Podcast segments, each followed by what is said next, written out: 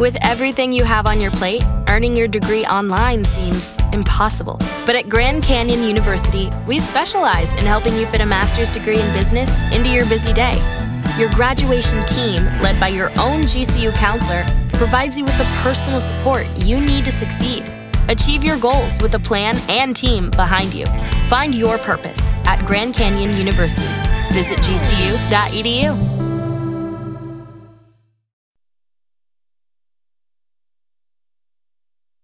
conferència, xerrada,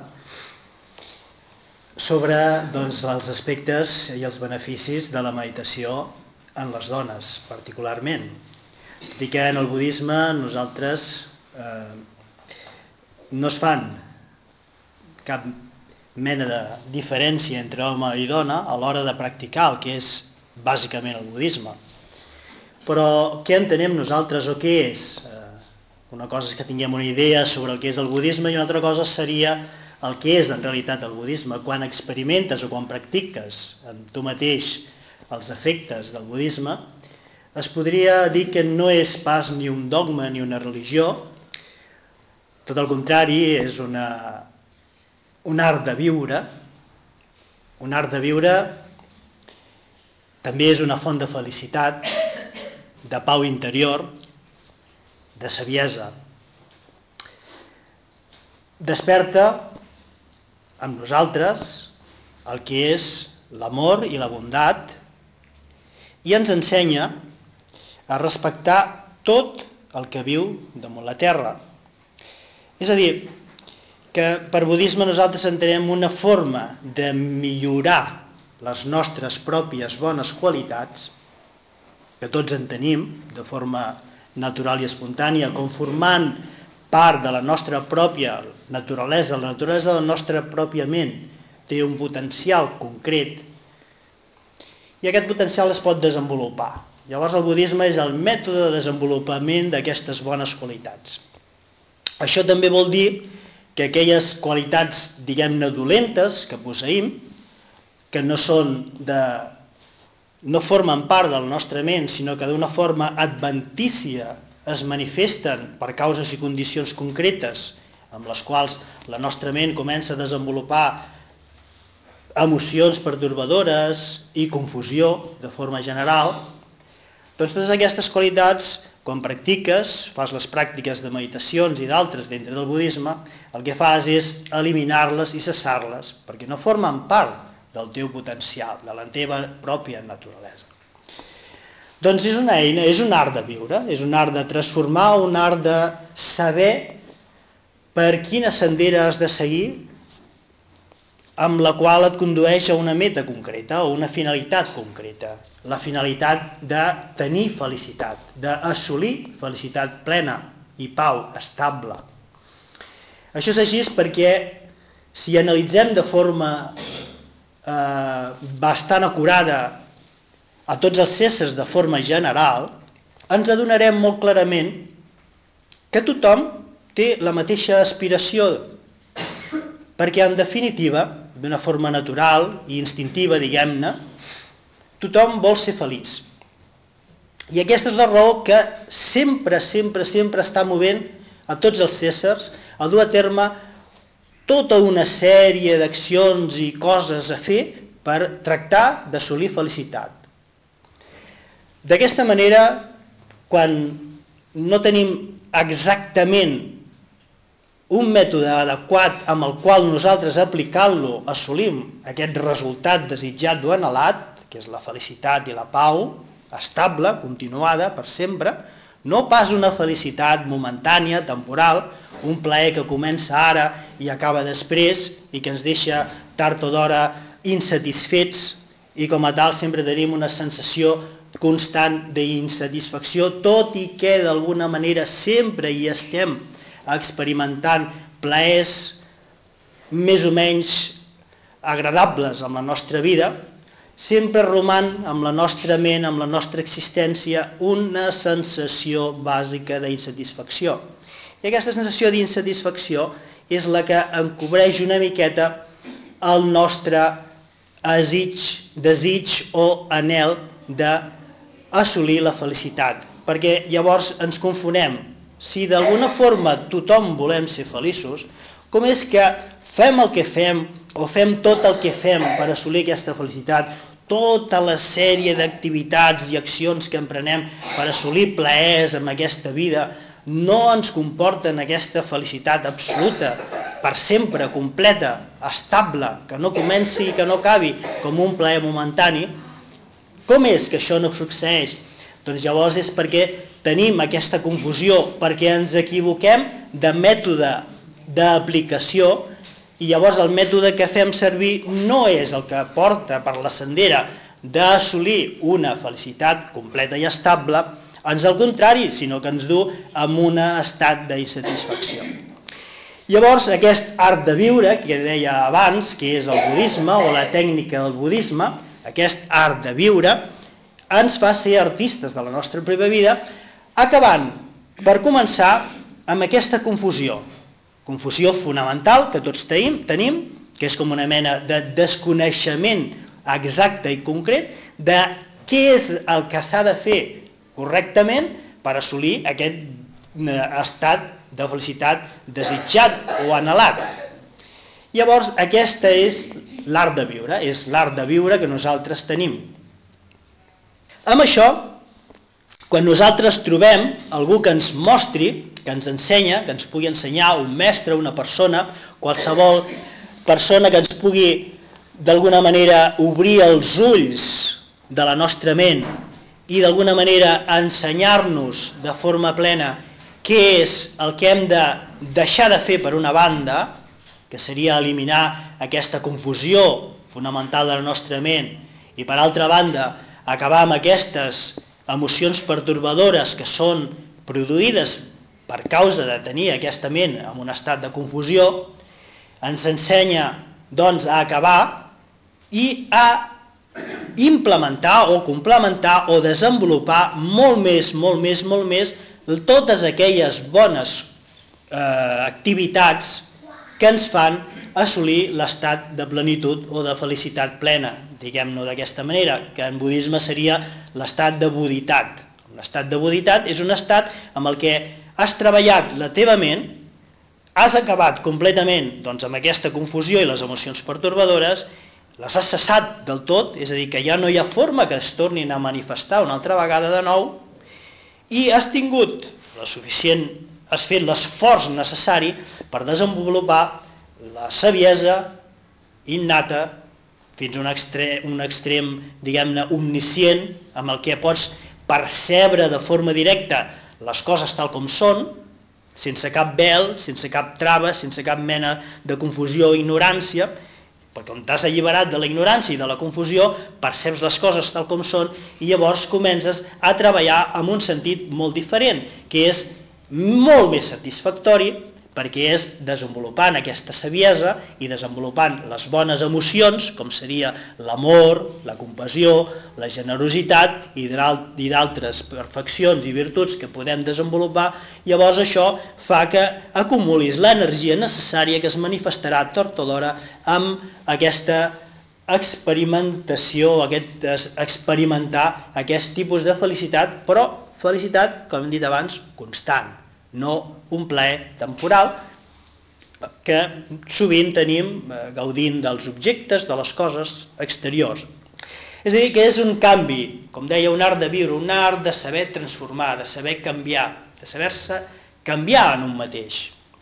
És important entendre que és un treball absolutament personal, de bon començament, però es pot fer d'una forma també molt altruista, perquè dintre del que és la sendera de, de l'art de viure en el budisme, hi han tres aspectes importants. Un seria, per una banda, la determinació a acabar de forma completa o a cessar completament aquest estat insatisfet, d'insatisfacció.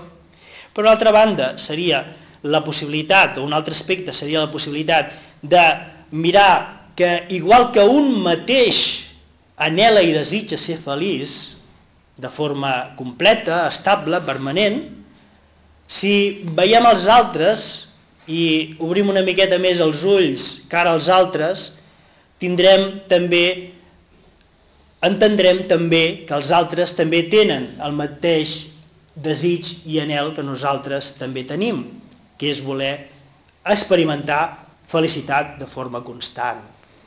Llavors aquest aspecte seria el desenvolupament altruista de la ment, desenvolupar una ment altruista amb la qual tu no només fas pràctiques per assolir tu mateix la felicitat, sinó que també mitjançant les mateixes pràctiques inclous a la resta de tots els éssers i totes les pràctiques que fas com a conseqüència de la teva pròpia pràctica facilitarà el fet de que tots els éssers puguin també, tots els éssers també puguin assolir un estat de plenitud.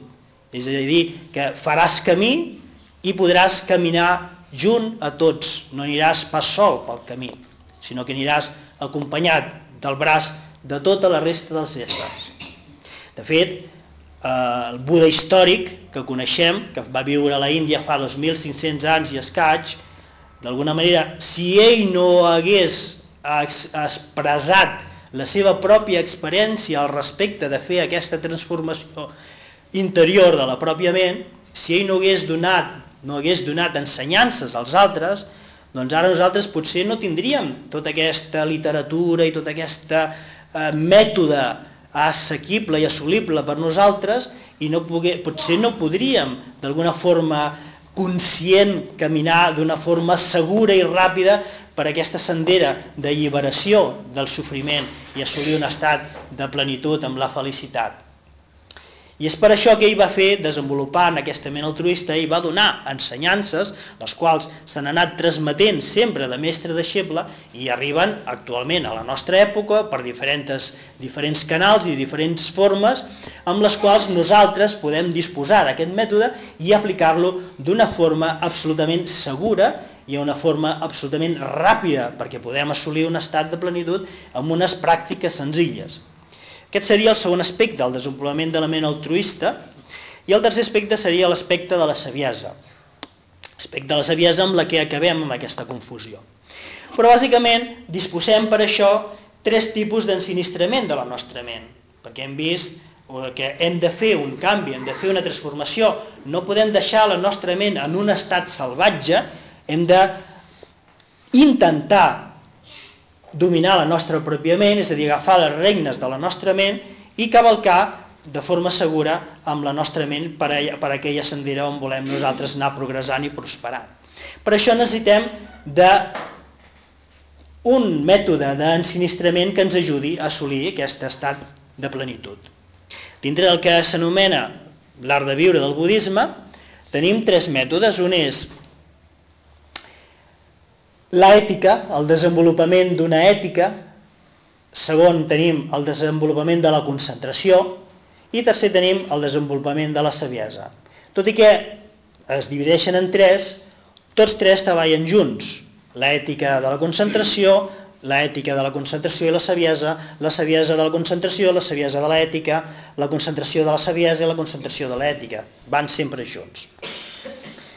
L'ètica vol dir fer que la nostra ment estigui sempre molt pendent de no fer mai cap mal als altres, tenir aquesta, aquest tipus de, de consciència de quines formes de pensar, quines formes de parlar quines formes d'actuar fan bé als altres o fan mal als altres. Llavors l'ètica és descartar totes aquelles que podem reconèixer per experiència pròpia o inclús per instrucció dels altres podem reconèixer com accions dolentes o negatives que ens fan mal a nosaltres i als altres. Abandonar aquestes accions negatives de pensament, de paraula i d'acció seria mantenir una conducta adequada de pensament, de paraula i d'acció. Bàsicament és això, és a dir, tenir sempre molt en compte, amb això eh, l'ètica és molt flexible, és molt ampla, tenir sempre molt en compte la forma de pensar dels altres, les necessitats dels altres, els seus sentiments, per no ferir-los mai, per no fer-los mai cap mal. Això seria mantenir una ètica adequada. Bàsicament, hi ha un precepte en el budisme que et diu eh, has de deixar de eh, destruir la vida dels altres, que seria no matis, seria el cristianisme, el catolicisme, seria el, el manament de no matar Doncs, per exemple, amb això tenim un cert lligam amb totes les religions. Totes les religions reconeixen que el fet de que una persona pugui ser bona ha de deixar de fer de, algunes coses dolentes, com per exemple no matar. Doncs no matar és deixar de fer mal als altres. És molt bàsic i molt senzill. Tothom ho sabem, ho hem de reconèixer. Tot i que avui hem tingut un debat amb el Pere sobre el fet de menjar carn i la, i la poca, la poca cura que tenim, que molta gent mata animals, maten conills, maten gallines, i no considerem els animals com, com éssers que tenen sentiments sensibles, sinó que els tenim com objectes per al nostre aliment, no? I això seria, hauríem de treballar una miqueta aquesta ètica, l'ètica de tenir molta cura de no fer mal als altres, i això seria un precedent per començar a rumiar una miqueta quin bé els hi fa als animals que nosaltres ens, els matem i els mengem? No els hi fa cap bé, eh? segurament no els hi agrada gens. Llavors hauríem de ser una mica conscients d'això. Una dieta vegetariana seria adequada per deixar sortir una miqueta d'aquest encadenament, d'aquest hàbit, d'aquest costum de deixar de matar els altres per fer-ne ús del seu cos. Per exemple, doncs el budisme t'ho aconsella, si pots ser vegetarià, fantàstic, no? És a dir, tota aquella conducta ètica que fa que no facis mai mal a ningú, en el budisme es desenvolupa d'una forma extensiva, il·limitada, perquè si pensem que hem de respectar les necessitats i els sentiments i la forma de pensar dels altres, pensem que éssers n'hi han il·limitadament, n'hi han molts, només que mirem un formiguer i ja n'hi ha milers de formigues. o sigui, en tot el món, ara compte la quantitat d'éssers que existeixen. Això seria respecte de l'ètica. El tema d'avui, que és la meditació i la dona, o els beneficis de la meditació i la dona, com hem vist, en el budisme es considera home i dona un ésser. Llavors, tot això ho poden practicar tant els homes com les dones. El segon aspecte de l'ensinistrament mental és la concentració. Aquí ja parlem ja de meditació. La meditació és molt necessària i els seus beneficis, tant per homes com per dones, és el fet de que tu perds aquesta, diguem-ne, inconsciència o aquest no estar pendent de tu mateix. No estar pendent, no tenir aquesta autoconsciència. Si concentres la teva ment i comences a abandonar una miqueta la distracció o les distraccions que venen des de fora, mitjançant els òrgans sensoris de vista, oïda, olfacte, gust i tacte, si no deixes que la teva ment arrossegada per l'afecció passional dependent de les coses exteriors o el rebuig aquelles coses que no t'agraden o la ignorància de no entendre l'existència de les coses tal com són en realitat i no gaudir-ne d'elles d'una forma eh, plena, d'una forma autèntica, no distorsionada per aquestes emocions pertorbadores, llavors quan comences a tancar els teus sentits aquesta distorsió exterior i comences a interioritzar-te dintre teu, doncs comences a contemplar el funcionament de la teva pròpia ment, comences a veure, a encarar-te, a veure des de tu mateix, des de tu mateix, des de la teva pròpia ment, comences a observar el funcionament de la teva ment. Des del nivell més, més tosc fins al nivell més subtil i vas avançant. Llavors et dona això les eines necessàries per poder transformar-la, com parlàvem abans. Perquè clar, si no la coneixes i si no la visualitzes, si no la tens clara, si no la veus com funciona, si no tens aquesta introspecció, aquesta interiorització, és molt difícil poder arribar a fer un canvi i una transformació de la teva pròpia ment. Per això la meditació és capdalt, és absolutament necessària, és importantíssima.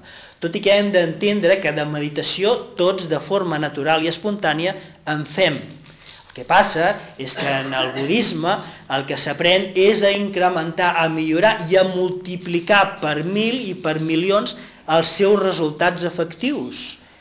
I per això, si nosaltres d'alguna manera sabem mantenir que seria meditar, mantenir la ment eh, posada en una cosa i observar-la, és a dir, a vegades tenim allò que es diu una cosa entre l'entreceia i l'estem constantment reflexionant i analitzant, això seria una forma de meditació, però ho fem d'una forma espontània, com el fet d'anar-nos a, a dormir quan anem a dormir ningú ens ha ensenyat a dormir i quan ens fiquem al llit ens quedem adormits. Doncs meditar és una cosa natural, espontània que tenim, però que de, amb, amb un mètode adequat podem incrementar molt més i la nostra, el nostre treball pot ser molt més ràpid, és a dir, l'assoliment d'aquesta transformació, d'aquest canvi, pot ser molt més efectiu, molt, molt més ràpid, és a dir, que podem assolir resultats en uns anys, en lloc d'haver-nos d'esperar molts i molts i molts i molts i molts anys, inclús vides i vides i vides i vides,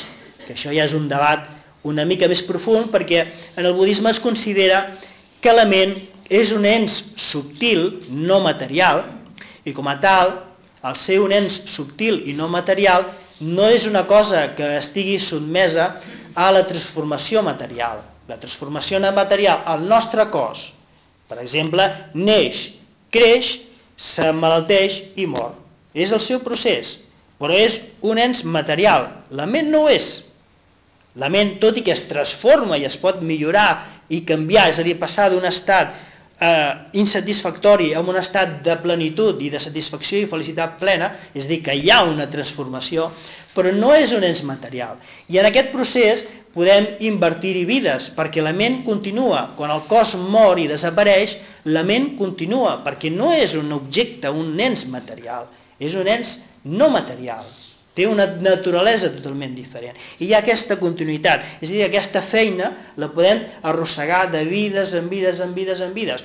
Però si durant una vida assolim aquest mètode i practiquem intensament, ho podem assolir amb una sola vida i assolir alliberació del sofriment completa, cessació total del sofriment i experimentar un estat de plenitud amb el qual ja i ni tan sols necessites tornar a necessitar d'un cos per tornar a fer les coses ben fetes, no? diguem-ho així. És un aspecte interessant a tenir en compte, però que no podem eh, eh, expressar amb més detalls, però el que ha de quedar clar és això, que la ment no mor. Quan el cos mor, és el cos físic, material, dens, que es dissol amb els seus elements, perquè està constituït dels elements terra, aigua, foc i aire, i aquests elements es desfan, és quan el cos mor. Però la ment no està constituït d'aquests cinc elements, ni de terra, ni d'aigua, ni de foc, ni d'aire. Llavors és un ens no material. I la ment té una continuïtat. Però la ment té dues diferències. Un estat de confusió, un estat pertorbat per emocions, que seria un estat insatisfactori, d'experiència d'insatisfacció, i si acabem amb això i si cessem amb això, assolim un altre estat, és l'estat de satisfacció que produeix el, el fet d'haver cessat completament les emocions pertorbadores i la confusió fonamental que no ens deixa percebre les coses com són en realitat. I per això necessitem la ment concentrada i enfocada i és gràcies a la meditació que ho podem assolir, perquè la meditació ens tanca amb nosaltres mateixos, la meditació ens obre el nostre món interior i ens aparta, ens separa una miqueta de les distraccions exteriors que ens fan eh, desenvolupar aquestes emocions pertorbadores. Tot i així, és una vegada realitzes aquest estat interior, des del teu interior, des de dintre, perceps les coses exteriors d'una forma més autèntica, més real, les veus diferent i com a tal ja no són la causa ni de distracció ni tampoc són la causa de desenvolupar emocions pertorbadores com ara jo desitjo això, o jo ho diu jo, o rebutjo jo, o jo no vull saber res de l'altre. És a dir, aquestes emocions pertorbadores ja no seran perquè tu treballes des de dintre a fora i no deixes pertorbar des de les coses de fora que t'entren a dintre i et fan reaccionar d'una forma emotivament pertorbadora. Aquesta és l'eina que tenim nosaltres, que és l'eina de la meditació, en el budisme, de fet, l'aspecte que nosaltres eh, tenim sempre de, del que és el budisme, sempre tenim la imatge, la imatge d'un un monjo o d'un Buda assegut meditant.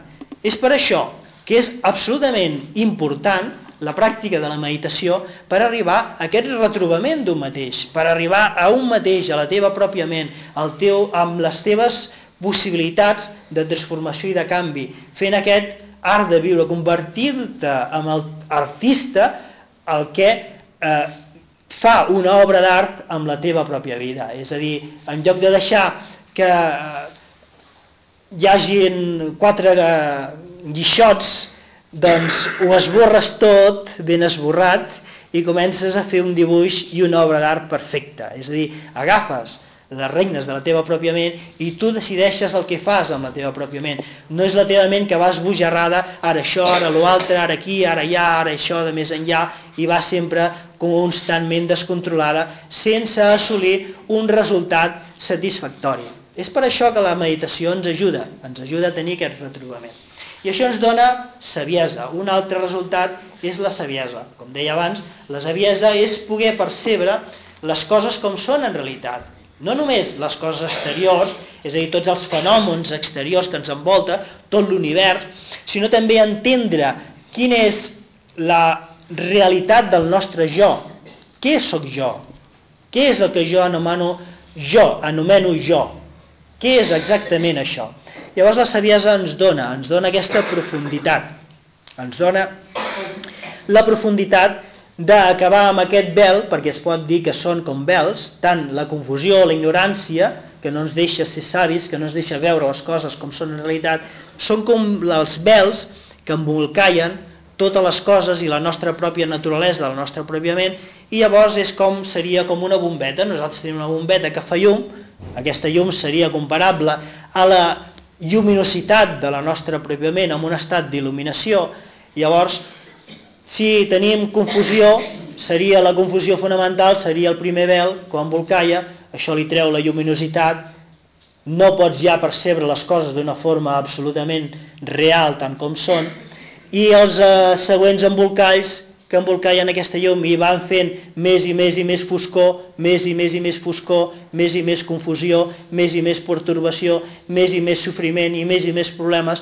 serien doncs, totes, totes aquestes emocions pertorbadores i les accions causades per aquesta confusió i les emocions pertorbadores amb les quals nosaltres actuem, que són, com es diu en budisme, el karma. El karma vol dir les accions que causen els efectes. Si nosaltres tenim la ment confosa i tenim la ment pertorbada per emocions pertorbadores o aflictives, les nostres accions causaran efectes de sofriment. Però si nosaltres canviem i transformem la nostra ment, és molt clar i és molt obvi que si les accions són correctes, les causes faran tenir un resultat correcte i desitjable, com ara és la felicitat. Doncs aquest és la feina que un budista es disposa a fer des del moment que es compromet a seguir aquestes tècniques. Bàsicament, és molt important saber, com parlàvem abans, que aquí no compta ni l'edat, ni el sexe, ni el país. Tot això no compta, és a dir, no pots dir ah, és que tu ets una dona i no pots fer-ho perquè no sé què, perquè està prohibit entrar aquí o no pots fer aquestes pregàries, no pot ser, això és només pels homes. Això no és possible en el budisme. El budisme tots som éssers exactament iguals. El que passa és que la dona té eh, per naturalesa una disposició concreta, que és la de tenir fills, òbviament, i això suposa el fet de eh, desenvolupar una qualitat molt important, que és la qualitat de la generositat i l'altruisme.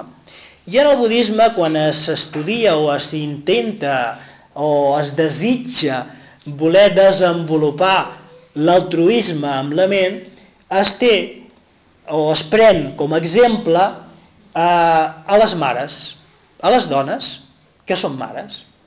Per què? Molt fàcilment. Perquè quan una mare es queda embarassada, totes les seves energies, tot el seu pensament, estan, comencen a focalitzar-se de forma exclusiva amb la gestació que comença. Molt, vostès ho deuen saber, moltes deuen tenir fills i teniu aquesta experiència. No? És a dir, aquest canvi, aquesta transformació de pensar en un altre ésser i deixar de pensar en un mateix, perquè una mare, per exemple, si ha de canviar de dieta durant l'embaràs, canvia de dieta. Però ho farà per ella? No, ho farà per al seu fill, o la seva filla per la gestació que està començant. És a dir, que comença a acabar amb aquesta aferrament a jo, aferrar-se a jo, que és una ment egoista, i comença a desenvolupar una ment altruista, que és pensar en l'altre, més que no pas en un mateix. I aquesta qualitat altruista de les mares, en el budisme es fa servir precisament per desenvolupar la ment altruista. És l'exemple natural que disposem en el budisme per desenvolupar la ment altruista. Com a tal, la feminitat, la naturalesa femenina, és molt reconeguda dins del budisme. Com deia abans, no només durant la gestació la mare farà molts de sacrificis per tenir un bon embaràs, sinó després, en el moment de tenir la criatura, de lliurar la criatura al món, hi haurà moments d'intens dolor que la mare suportarà de forma tranquil·la perquè sap que, a part que és només un moment, sap que el que està fent és de lliurar una nova vida al món i estarà més preocupada de deslliurar bé la criatura que no pas del seu propi dolor. És aquesta mentalitat la que interessa en el budisme, és aquesta ment absolutament canviada i transformada d'una ment egoista a una ment perfectament altruista, exclusivament enfocada amb l'altre, amb els altres, amb la preocupació del, de la benestar dels altres. I això és important, i no només després del moment d'haver tingut la criatura, després, doncs, tota la vida, gairebé, fins que som grans, eh, tenim 20, 40 anys, que la mare està sempre preocupada amb que els seus fills tinguin de tot, que en tinguin una bona educació, és a dir, que el seu cor està abocat als altres. Si s'ha de sacrificar pels seus fills, es sacrifica. Si veu els fills o les filles o les seves, els seus fills es veu en perill, ella de seguida saltarà, no es qüestionarà, ai, que em passarà tal si faig això. No, no, es té, no, està, no està absolutament preocupada pel seu jo, sinó que de forma innata, de forma absolutament espontània, farà el que sigui per salvar la seva criatura, estigui on estigui, encara que la seva vida corri perill. Però preferirà perdre la vida ella mateixa que no pas la del seu fill. Això en un cas extrem estem parlant, no? Però la idea és aquesta, la idea és aquesta ment, aquesta ment absolutament dedicada, de forma altruista als altres. I això és, com en el budisme, considerem a les dones tan i tan i tan importants precisament per aquesta naturalesa. És una cosa que els homes no tenim, però que també podem desenvolupar, l'altruisme. Però les dones ho teniu, com una forma de ser natural. I això és importantíssim. És una cosa que ha de ser absolutament lluada, però és una forma espontània d'altruisme. No cal cap esforç. No cal ni repensar-ho, no cal ni anar a escola a aprendre a ser mare, no cal ni anar a escola Res, és que es té en el cor. I això és important. Llavors en el budisme, quan vols desenvolupar la ment altruista, sempre prens l'exemple de la mare i els seus sacrificis per entendre que cal fer el que sigui per beneficiar els altres, encara que corri risc la teva pròpia vida. I això és molt important. Quan parlem, per exemple, de mm, deixar de matar, doncs eh, bàsicament és això, ho fas per estimar els altres, perquè estimes els altres. Perquè, per exemple, una mare mataria el seu fill, tot i que n'hi han casos, però són casos molt, molt, molt concrets. Però de forma natural i espontània, les mares, de forma natural, farien el que sigui pel seu fill. És a dir, si tu penses en matar amb l'altre, eh, perds aquesta qualitat bona de la teva ment i, perds, i, i comences a, a pensar d'una forma egoista, llavors quan acabes amb aquest egoisme i prens l'exemple de la mare, dius, no, si, jo fos, si això fos el meu fill, jo faria qualsevol cosa per aquesta persona. Llavors perderies l'odi, perderies eh, aquest enfocament egoista per tu mateix, buscant tot el possible del benestar per un i no tenint en compte el benestar dels altres. I aquesta idea és molt important.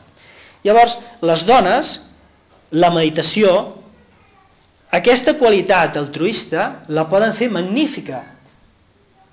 Com dèiem abans, el fet d'anar a dormir, ningú ens ensenya a dormir, però sabem a dormir quan anem a dormir. De forma espontània, les dones que teniu aquesta capacitat d'aquesta ment de forma natural, altruista, si mediteu i si practiqueu intensament, la podeu fer també magnífica. Incrementar-la molt, molt, molt, molt, molt. Llavors, hi ha un exemple, posem un exemple històric de l'època eh, després de Buda, a la Índia hi havia, hi havia una princesa, una princesa de la Índia, que li agradava molt la meditació, li agradava molt practicar, seguia molt les ensenyances de Buda, i llavors es va, va anar a uns monjos perquè li expliquessin la forma en què ella poder, eh, podia esdevenir Buda, podia tenir l'estat de buditat o de plenitud, no? I els monjos la van mirar de la baix i li van dir crec que en aquesta vida no és possible perquè de moment vos sou dona. Era una princesa eh? i aquells monjos potser estaven equivocats. Llavors la princesa, la princesa va dir ah, monjos venerables, perdoneu-me però crec que esteu equivocats. Que no per ser dona no pugui jo atènyer l'estat de plenitud d'un Buda, la buditat. Llavors els monjos escèpticament li van dir possiblement puguis tenir raó, però nosaltres creiem que no és possible en un estat físic de dona assolir un estat de plenitud. Però de totes maneres, ja que insisteixes, t'ensenyarem, et donarem les ensenyances perquè puguis practicar i provis a veure si hi trobes solució. Efectivament, aquella princesa amb tot el seu desig altruista d'alliberar a tots els éssers del sofriment, aquesta va ser la clau. Com hem parlat, les dones teniu aquesta possibilitat tan potent de l'altruisme, aquesta va ser la clau que li va obrir les portes del seu interior i amb l'altruisme es va decidir va decidir haig d'alliberar a tots els éssers del sofriment i per això jo necessito està alliberada, perquè si no, no sabré ensenyar als altres, no els hi podrem mostrar la sendera a assolir o el mètode a practicar per fer-ho. Llavors es va posar a meditar, es va posar a practicar i en una temporada molt curta va assolir plenitud, però gràcies a aquesta clau de l'altruisme, de ser dona, de forma natural que es poseix, i ho va fer magnífic, ho va fer créixer de forma il·limitada, perquè quan és dona Normalment tenim un enfoc concret envers el fill, concret, és un enfoc limitat.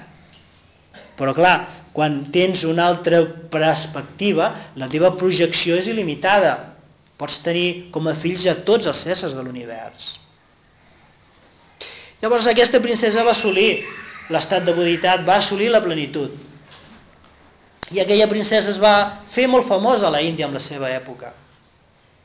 I tothom li adreçava pregàries i tothom li demanava que l'alliberés. I tots els ascetes li demanaven que fos la, la, la seva mestra, el seu mestre. I això és exemplar perquè ara nosaltres també la tenim i és un aspecte femení del Buda que s'anomena Tara. Tara és una paraula sànscrita que vol dir alliberadora del sofriment i se li fan pregàries. És a dir que Budes no només són homes Budes també n'hi ha de dones el budisme no és misogen, el budisme és absolutament eh, per tothom, no hi ha diferències. I la gran qualitat de la dona, de l'altruisme, com dic, és la clau que obre la porta de la transformació de la ment egoista en una ment absolutament altruista. Altres aspectes importants a hores d'ara o en la nostra època, la meva pròpia experiència és que atrau més, molt, molt més a les dones que no pas als homes. Això també és un punt important a tenir en compte. En Occident el budisme està arribant d'una forma, eh, diguem-ne, trista, diguem-ne trista perquè no sé si vostès coneixen els eh, esdeveniments, els successos de, que ha passat al Tibet, que els xinesos van entrar al Tibet a Sakai d'Astral i van començar a destruir monestirs, monjos, monges i monges, monjos, hi ha monges també, no només monjos, hi ha moltes monges budistes.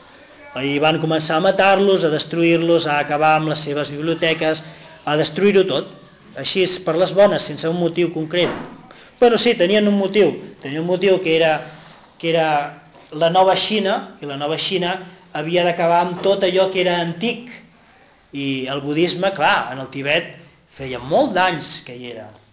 Durant la revolució xinesa, que va ser el 1940, 50, etc., doncs el Tibet ja portava des de l'any 700 de la nostra època, el budisme ja estava, ja, ja començava a funcionar, no?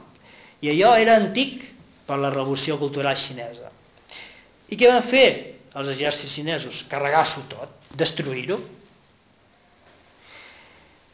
la majoria de lames importants o lames realitzats o com s'anomena actualment els budes vivents, manifestacions de budes, doncs van decidir marxar del Tibet i anar cap a la Índia.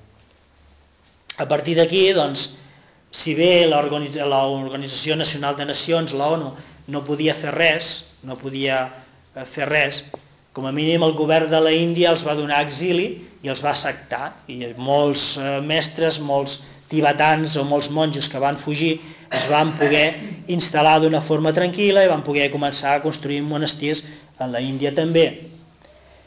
El cas és que, gràcies a això, doncs el budisme està arribant a Occident, perquè els occidentals s'han començat a interessar, han començat a veure la personalitat o el carisma del Dalai Lama actualment, que sempre està parlant de compassió, inclús envers els mateixos xinesos, és a dir, el teu propi destructor, el teu propi enemic, que se t'està carregant a tu i al teu poble, que el Dalai Lama parli de desenvolupar aquesta ment altruista i de la gran compassió i l'amor envers els xinesos dient és que tenen un problema molt greu que estan acumulant les causes del seu propi sofriment i del sofriment dels altres.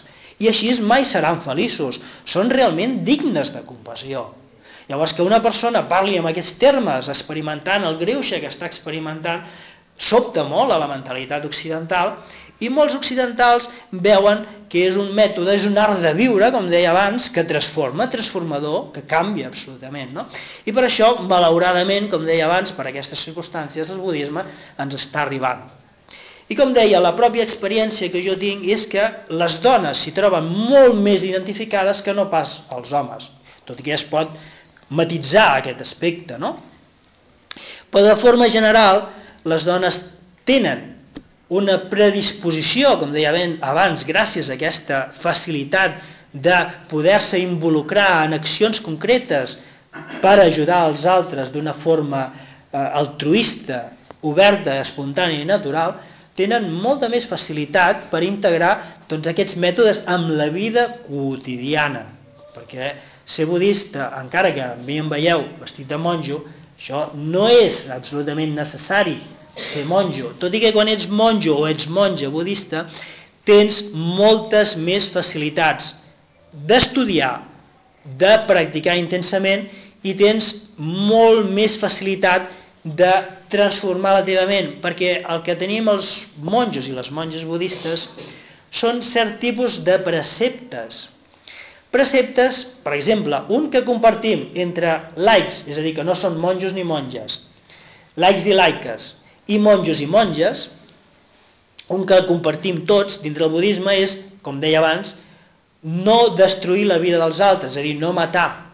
És un precepte bàsic que a partir del moment que decideixes ser budista prens d'una forma voluntària perquè saps que és una millora amb tu mateix, perquè si sempre estàs pendent de refrenar la teva ment de tota aquella confusió, de totes aquelles emocions pertorbadores que puguin sortir i puguin manifestar-se en una acció concreta, com és fer el mal als altres, danyar-los i acabar amb la seva vida, estàs sempre molt pendent i molt conscient de tot això.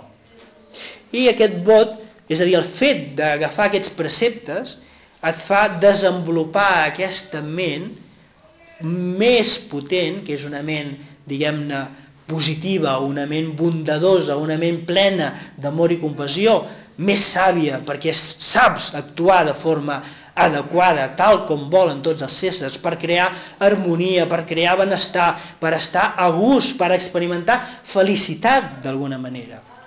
I llavors ets molt més responsable. És a dir, que prendre aquests eh, preceptes o aquests hàbits que representa tenir uns preceptes concrets, doncs et fa més responsable vers els altres.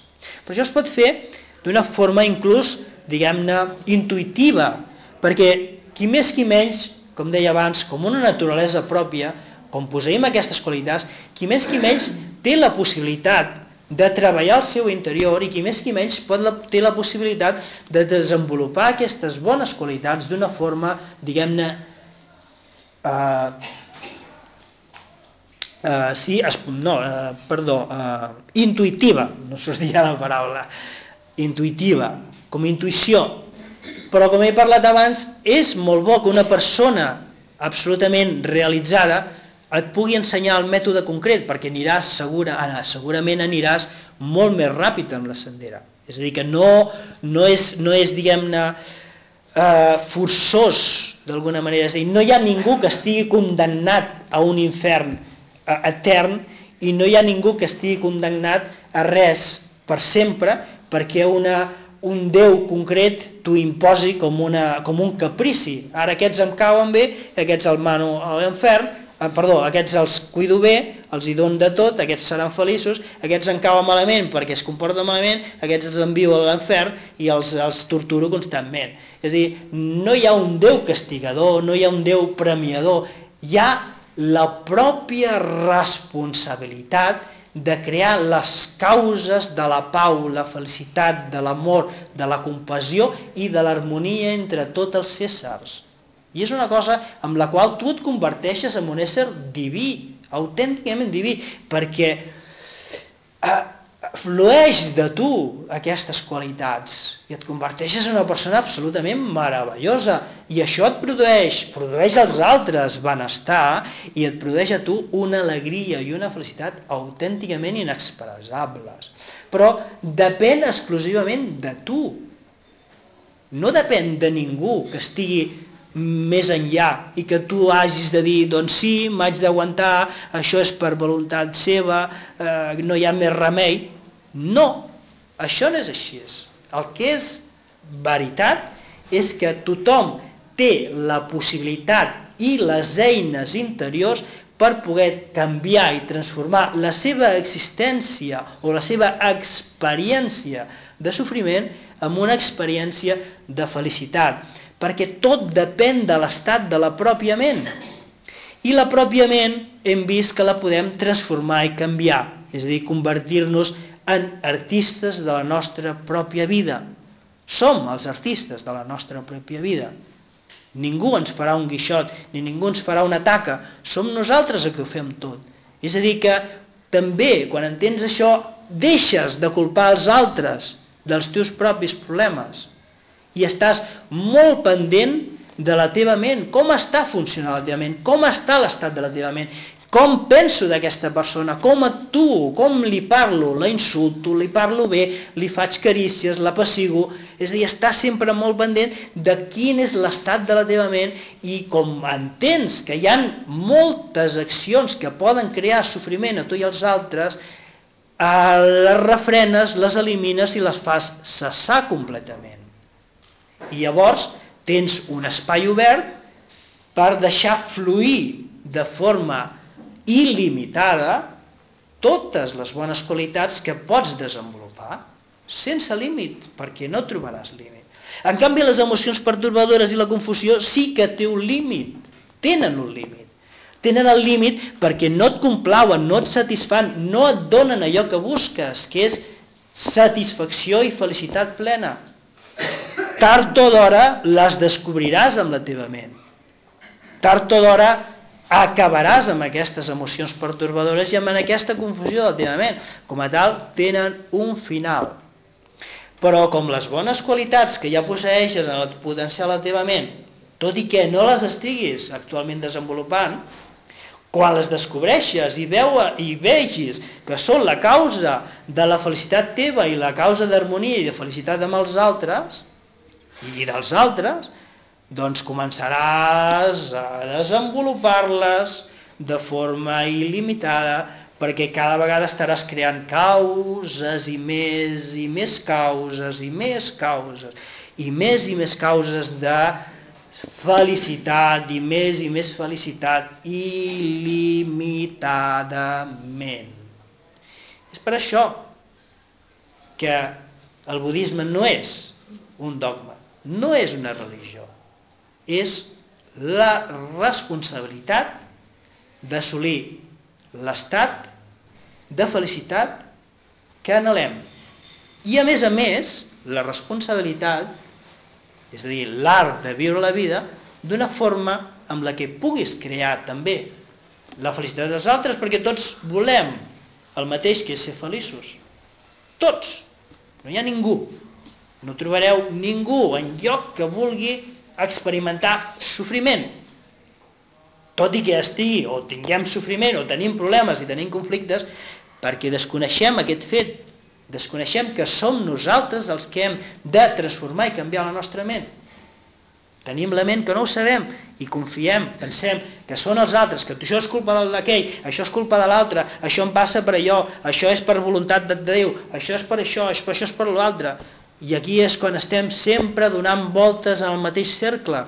I no sortim mai, no sortim mai d'aquest constant néixer, eh, reneixer, mm, créixer, emmalaltir-se i morir, tornar a créixer, tornar, tornar a reneixer, tornar a, a créixer, tornar a emmalaltir-se, tornar a envellir. Constantment estem en aquesta roda, en aquesta roda constant, perquè no acabem, no cessem mai amb les causes que produeixen els efectes, no acabem mai amb el karma. Però quan comencem a obrir una mica dels ulls, comencem a veure una mica la llum, comencem a veure una mica la sendera, és quan ja no ens equivoquem de sendera. I trenquem aquesta cadena, trenquem aquesta roda i ens llevarem, sortim i ens fiquem en el nostre paradís intern, la nostra felicitat interior és el nostre propi paradís interior. I això és budisme, és senzillament un art de viure, un art de fer les coses com cal fer-les, sense equivocar-se, sense autoenganyar-se, sense pertorbar-se un mateix ni els altres, sense fer la vida impossible, sense eh, autodestruir-se, sinó construir-se constantment, prosperar, millorar, transformant, transformant, per millorar, per prosperar, per esdevindre plenament feliços. Molt bé, hem quedat que faríem un petit debat, si teniu qüestions, no? Si teniu alguna pregunta, molt de gust. Creuen en la reencarnació? Mm -hmm. Pots repetir, sisplau? Creuen en la reencarnació? Quan una persona es mor es pot tornar a reencarnar? Esclar, esclar, és que sí. Hem parlat abans que la ment no té, no té un principi i no té un final. Això Només, només és un estat amb el qual s'experimenta un fet concret. És quan la ment té eh, de forma adventícia una confusió i emocions pertorbadores causen un estat de consciència, diguem-ne, aflig afligida o de sofriment. Però quan tu acabes amb això, la consciència no acaba, sinó que continua, és a dir, que no té ni un començament ni un final, l'únic que experimentaràs és una consciència diferent, és la consciència de la plenitud, de la, de la buditat, de la, del benestar, de la pau. L'únic que fas és aquest canvi, és una transformació. Però la consciència ni ha començat en un moment concret, no, no ho trobaràs. És a dir, per molt que t'esforcis, per molt que analitzis, inclús es diu en el budisme, si medita eh, tracta de buscar-li un començament a la ment. No, no ho trobaràs, és impossible. Però també tracta de buscar-li un final. Quan acabarà? Acabarà quan s'acaben les emocions pertorbadores? No, les emocions pertorbadores i la confusió o la ignorància cessen, les pots acabar. Són algo, eh, quelcom que estan a la teva ment. Però no és la teva ment, no és la teva consciència. Com a tal, la consciència continuarà. Continuarà en un estat diferent, en un estat doncs, de felicitat, amb bones qualitats, amor, compassió i saviesa. És a dir, no té un començament, no té un final. Com a tal, com no té un començament i no té un final, mentre tu vagis fent les coses d'una forma o una altra, vas experimentant vida rere vida. I el teu, el teu aspecte, la teva forma, depèn de totes aquelles causes que acumules i que produeixen un efecte. Per exemple, si acumules l'efecte de ser la senyora tal, doncs ara ets el que és, perquè a la vida anterior has acumulat, has fet les accions concretes que han produït el resultat del que és. És a dir, el Buda ho deia, no? El Buda ho deia, deia, si vols saber què has estat en vides anteriors, mira't què ets ara actualment. És la conseqüència de les vides anteriors. Si vols saber què seràs en una vida futura, mira què estàs fent ara, què estàs acumulant ara, perquè serà, tindràs els resultats en vides futures. És a dir, una cosa és saber, és saber el que has fet, el que has, eh, que has estat abans, o què has fet abans, saps el que és, el resultat és ara. I si mires el que fas ara, sabràs el que seràs després. És a dir, si ara fas els possibles, treballes molt, la teva ment la vas canviant, doncs els teus aspectes, les teves formes aniran a millora. No, eh, no seran, eh, diguem-ne, eh, no reneixeràs en estats, per exemple, de, de mancances. Per exemple, si tu acumules durant una vida eh, ets una persona, posem un exemple, un exemple pràctic, no sempre és així, és molt complicat això, eh? el karma s'ha de ser molt savi, per, per, però posem un exemple que pot ser pràctic, il·lustratiu, no?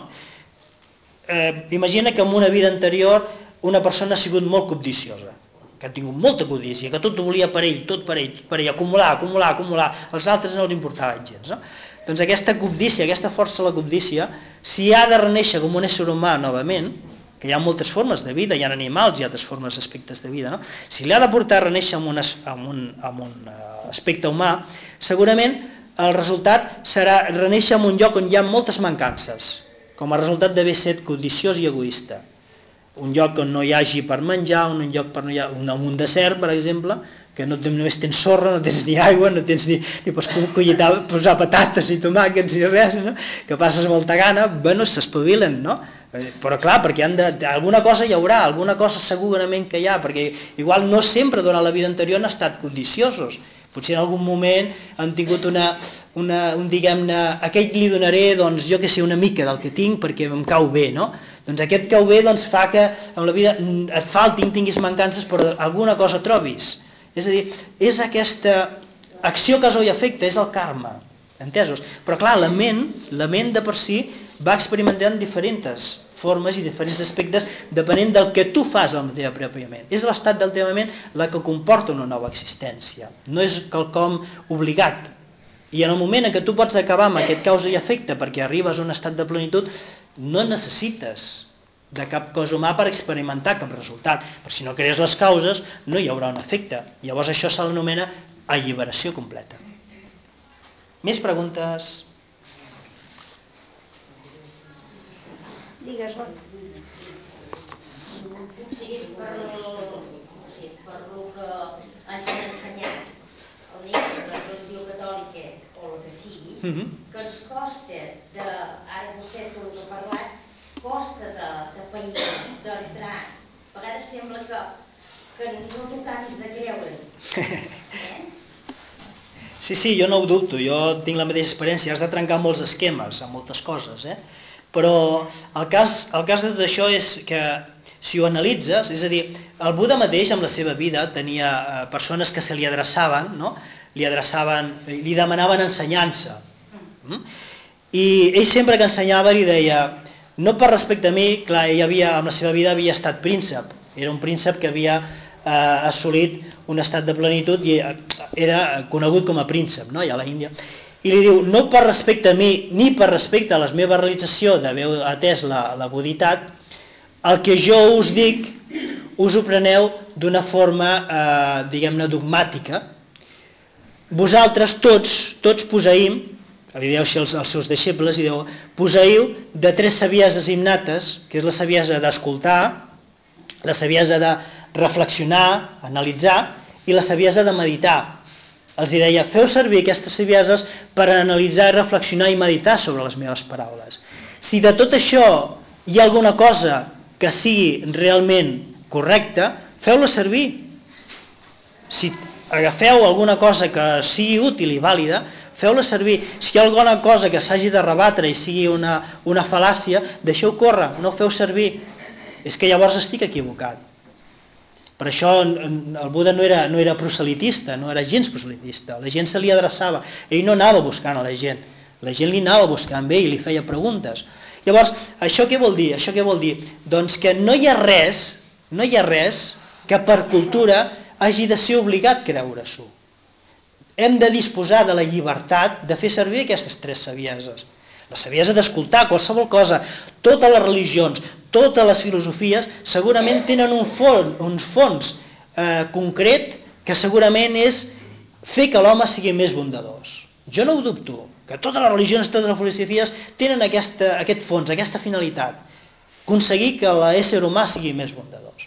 Però hem de saber extreure el gra de la palla, hem de, beber, de saber veure què és útil, què és inútil, què serveix, què és merament una, una divagació i què és una cosa absolutament pràctica i útil perquè nosaltres esdevinguem plenament bondadosos. I això ho trobarem en qualsevol religió. Però clar, hem de disposar de la llibertat d'escoltar el que se'ns proposa, hem de disposar de la llibertat d'analitzar i reflexionar sobre el que se'ns se ha explicat o se'ns ha proposat i hem de tenir la llibertat d'aplicar la saviesa de la meditació per veure si és integra integrable amb la nostra ment i desenvolupable amb la nostra ment. Llavors, si tot això no hi és, amb una filosofia amb una religió, millor que no en fem ús, perquè estarem, estarem perdent el temps. I molt pitjor encara quan no se't dona l'opció ni de fer servir les tres savieses de la, eh, de la contemplació la, o la, eh, estudiar, reflexionar i meditar. Si llavors eh, t'obliguen a creure en una cosa i no tens la possibilitat de fer aquesta anàlisi, aquesta reflexió, doncs encara pitjor que pitjor perquè llavors has perdut tot, la teva llibertat ho has perdut tot, llavors és com un autòmata, faràs les coses com un zombi, no sabràs per què fas, i per això ja eh, tenim exemples concrets, de, per exemple, els fonamentalistes islàmics que malinterpreten l'Alcorà i acaben doncs, immolant-se perquè pensen que reneixeran davant del mateix Alà. Vull dir, bestiesa absoluta, no? Eh, un, una crueltat increïble, però és, això és perquè no han fet servir la saviesa. I moltes religions tenen aquest problema. Tenen aquest problema perquè es poden malinterpretar i moltes religions inclús s'imposen per la violència, les creuades, per exemple, no volien que hi haguessin altra gent, doncs vinga, a catolitzar-los a tots, no? Vull dir, no s'ha d'imposar res a la força, hem de ser lliures de disposar d'utilitzar les nostres savieses.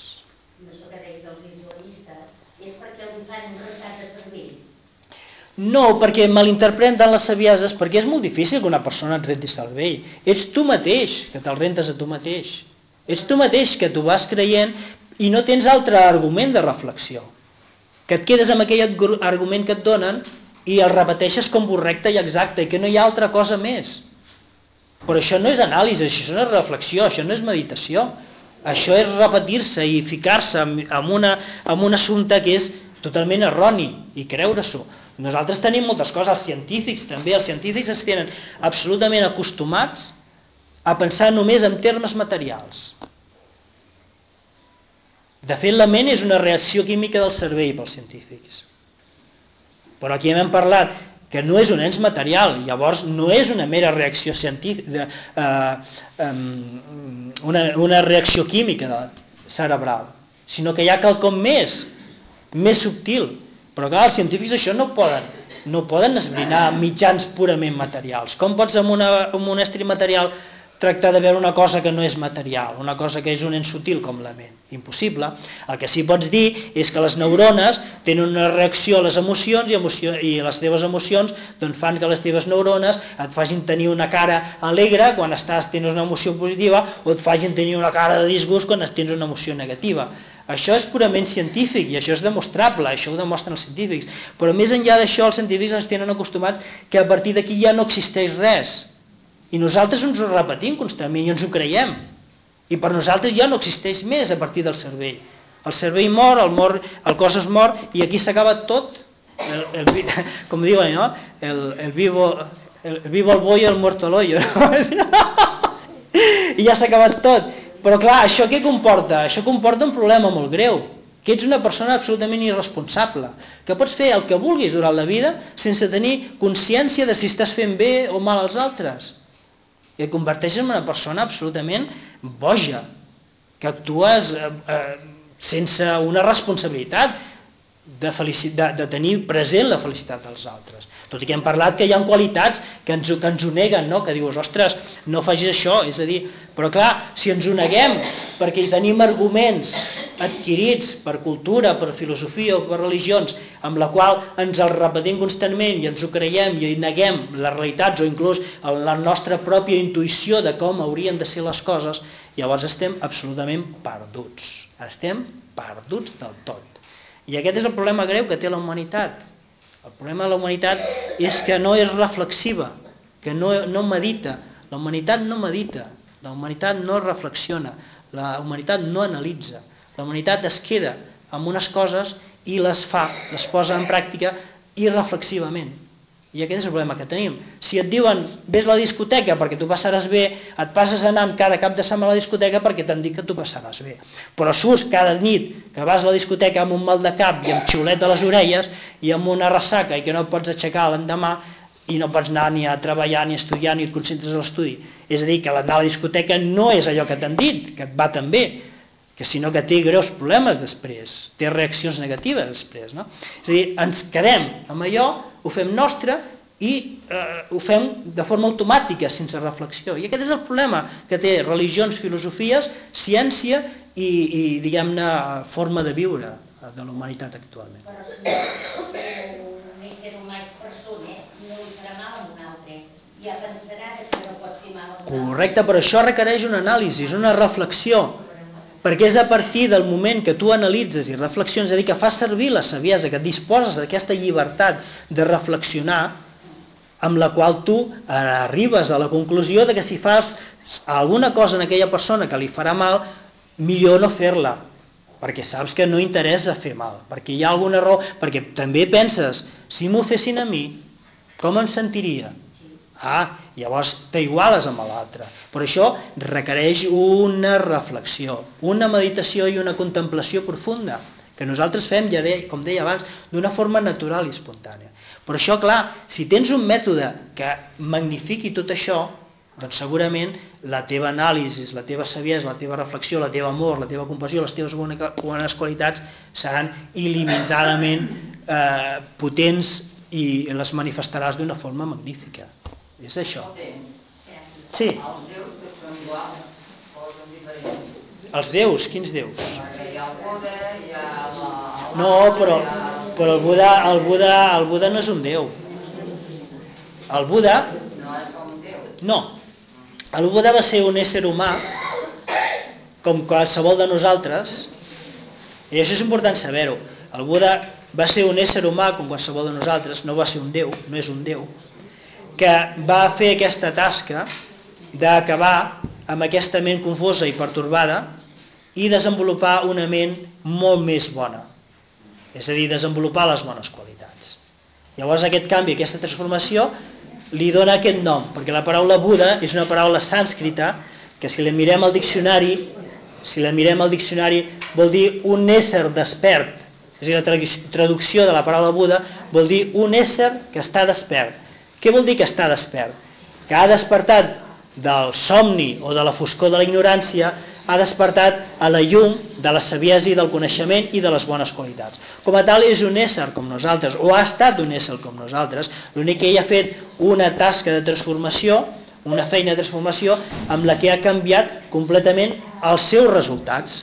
En lloc de tenir una ment causant de sofriment, ha conreat i ha treballat i ha desenvolupat una ment que causa la felicitat de tots els altres, inclús la seva pròpia. Això és un Buda, però no és un Déu, no és un Déu, és un ésser, un ésser despert.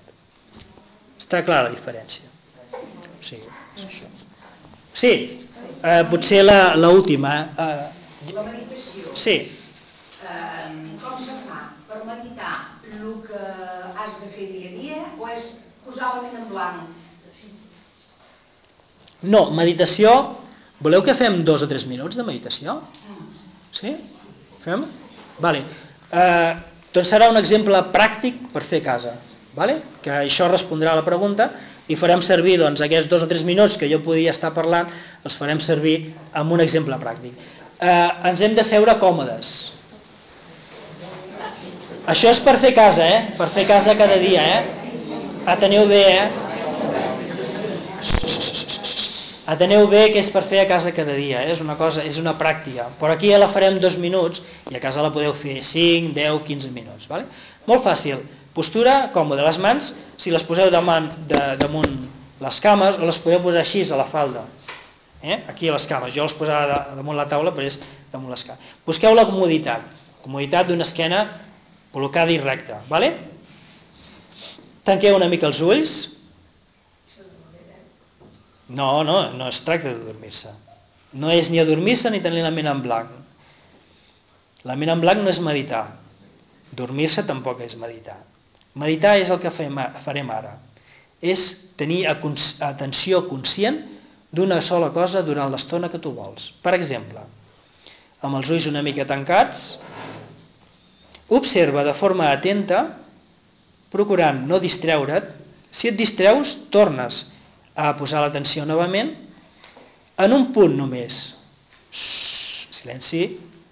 Farem servir el nas, observant com l'aire entra i surt exclusivament en aquí, la nostra atenció posada en aquí, quieta i tranquil·la.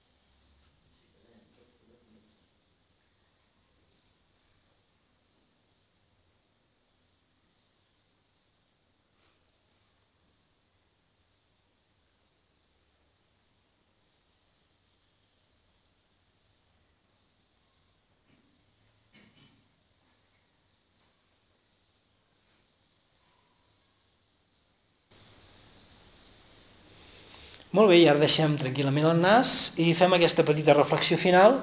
Ens hem adonat la dificultat que tenim de mantenir la ment quieta en un sol punt durant un instant. I això és que no meditem sovint. Si meditem això cada dia, cada dia, cada dia, segurament ja no hi haurà res que ens molesti, perquè sabrem mantenir la ment quieta, tranquil·la, atentament, observant una sola cosa exclusivament durant l'estona que vulguem. I això és el fet de meditar. És això. I gràcies a això doncs hi ha aquesta profunditat i aquesta saviesa innata que es manifesta. És gràcies a que tu saps mantenir la ment quieta, tranquil·la, emplaçada.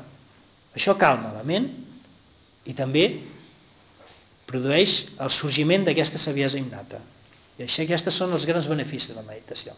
Com a tal, no és deixar la ment en blanc, perquè una ment en blanc és inútil, no serveix de res, no sortiria saviesa ni es quedaria calmada, però tampoc ni tampoc és quedar-se dormit, no és el fet de dormir, dormir és molt diferent de meditar, perquè estàs conscient, perquè estàs observant, perquè estàs intentant mantenir la ment, encara que al principi costa una mica, necessites fermesa d'atenció per mantenir-te, i llavors tot això és una cosa que es va desenvolupant.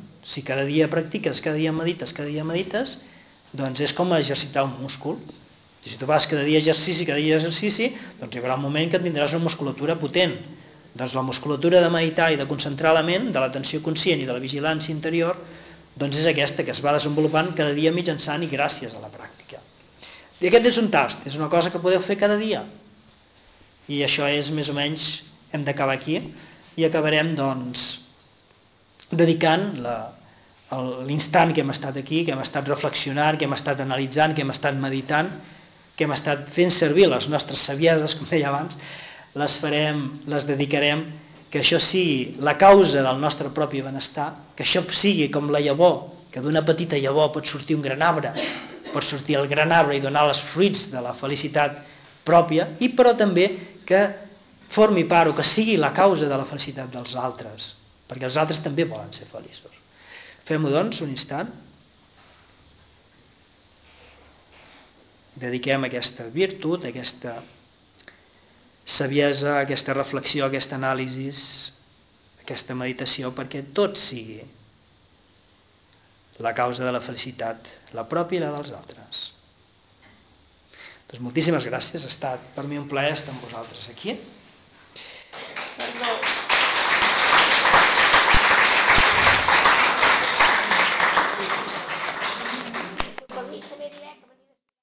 You've worked hard for what you have your money, your assets, your 401k, and home. Isn't it all worth protecting? Nearly one in four consumers have been a victim of identity theft. Lifelock Ultimate Plus helps protect your finances with up to $3 million in reimbursement. LifeLock alerts you to identity threats you might miss, and if your identity is stolen, your dedicated U.S.-based restoration specialist will work to fix it. Let LifeLock help protect what you've worked so hard for. Save 25% off your first year on LifeLock Ultimate Plus at lifeLock.com/aware. Terms apply.